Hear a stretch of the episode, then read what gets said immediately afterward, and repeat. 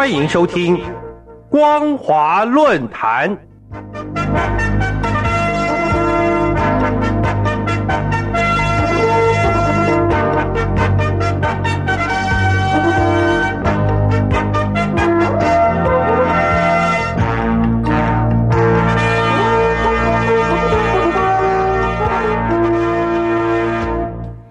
各位听众朋友，大家好，欢迎收听本节的光华论坛，我是苏燕。我们今天要谈论的主题是早日洗刷烟枪大国的负面形象。为了响应世界卫生组织承诺戒烟即刻行动，希望能有效化解大陆每年有一百万人死于烟害的悲剧，中共当局要求党政机关作为标杆群体。目前已经进入二零二二年底实现全面控烟任务攻坚倒计时的紧要时刻，民众普遍希望中共许多干部们切勿表面说一套，背后做一套，不要搞形式主义的作秀，才能发挥风行草偃，代理烟民戒烟，远离烟害威胁，早日洗刷烟枪大国的负面形象耻辱。今年五月三十一号。是联合国订定世界无烟日的第三十四个年头。中共对内对外的主要宣传媒体新华社当天特别以“我国烟民超三亿，每年超百万人失去生命”的鲜明标题，强调当前大陆面临严重的烟害威胁，控烟需要加大力度之外，也期望中共党政机关确实做好人民标杆。为开展社会无烟环境建设能起示范作用。根据国家大陆卫健委最近公布的资料显示，目前大陆吸烟人口数超过三亿。二零一八年，十五岁及以上人群吸烟率为百分之二十六点六，其中男生吸烟率高达百分之五十点五，高于国际水平。烟草每年使大陆一百多万人失去生命。如果不采取有效行动，预计到二零三零年将会增加到每年两百万人，到了二零五零年，每年就会突破三百万人。除了大陆吸烟族超过三亿人之外，受二手烟影响也高达五亿四千万人。因二手烟而病故的民众，每年也有十万人以上。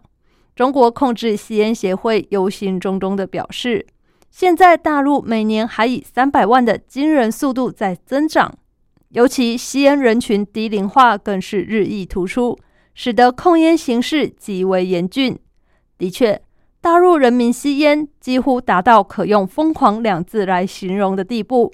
根据世界卫生组织调查统计，中国大陆是全世界烟草生产和消费的第一大国。大家也都明了。吸烟除了对自己和别人的健康有危害之外，也衍生出许多民众抽完烟后随地乱丢烟蒂、没有公德心、有损国家文明形象的坏习惯问题。为了有效改善烟害，大陆一些有志之士有鉴于台湾董事基金会推行戒烟、远离烟毒危害、建立社会无烟环境的卓越成就贡献。于一九九零年二月，效法成立中国控制吸烟协会，并且在大陆各地成立分支协会，办理各项活动宣导戒烟外，也经常和台湾、香港、澳门轮流举办两岸四地沿海防治交流会，借以吸取和分享控烟成果的宝贵经验心得。目前。大陆控烟协会会长是由北京大学人民医院中心心脏科主任胡大一教授担任，现在正在积极推动“不吸烟，我健康，我时尚”，携手控烟，助力抗疫行动，其能唤起民众健康意识和提醒中共当局在控烟力度能够再加把劲。事实上，早在二零零九年起。中共卫生部就已经实施室内全面禁烟行动，并且要求公务人员率先示范，作为考核评比的做法表现。二零一三年，中共当局印发《关于领导干部带头在公共场所禁烟有关事项的通知》。二零一九年出台国务院关于实施健康中国行动的意见，明确提出。把各级党政机关建设为无烟机关的目标，要求需在二零二二年底基本实现。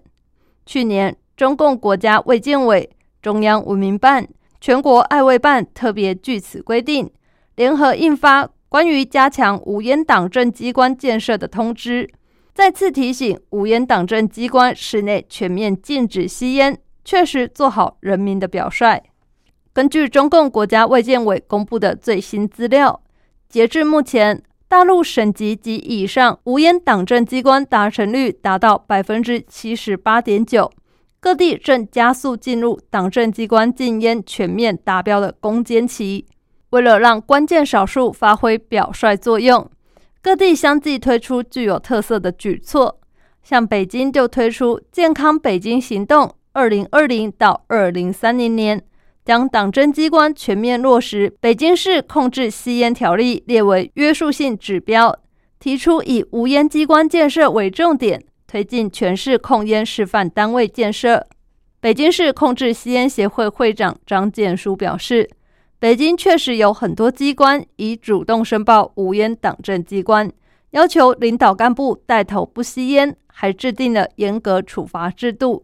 有些单位甚至在招聘时就明确要求不许吸烟。也有不少单位安装了烟雾报警器协助控烟。但是，诚如大陆网民所言。大陆还是有很多官员党干上有政策下有对策的潜规则，烟还是照抽不误。认为只有制定严格法律和严厉执法，才能为民众公民文明素质教育发挥标杆示范作用，有效改善和解决大陆烟民吸烟伤身和一些不文明的行为。他山之石可以攻错，为了自己和别人健康。以及大陆文明形象着想，期望中共各级官员党干都能够明白，烟害防治已经是世界潮流趋势。法令固然是不得已的棒喝工具，但是只要能深切体认，健康就是财富。点燃一根烟，威胁马上天的真理，绝不拿自己和别人的健康来开玩笑，以身作则，效法台湾控烟的文明作为。定能发挥风行草偃的标杆示范作用外，也能增强人民文明素质教育和严格执法，使民众都能体悟吸烟的危害。相信大陆烟民将会逐年锐减，而且也能洗刷大陆烟强大国的形象耻辱，令世人有耳目一新的惊喜。感谢您收听这节的光华论坛，我是苏燕。我们今天所谈论的主题是。早日洗刷烟枪大国的负面形象。如果您对节目的内容有任何的想法或建议，都欢迎来信告诉我们。一般邮件可以寄到台北邮政一七零零号信箱，电子邮件请寄到 l i l i 三二九 hms 四五点 h i n e t 点 n e t。透过这两种方式，我们都可以立即收到您的来信，并且逐一回复您的问题。再次感谢您收听本节的光华论坛，再会。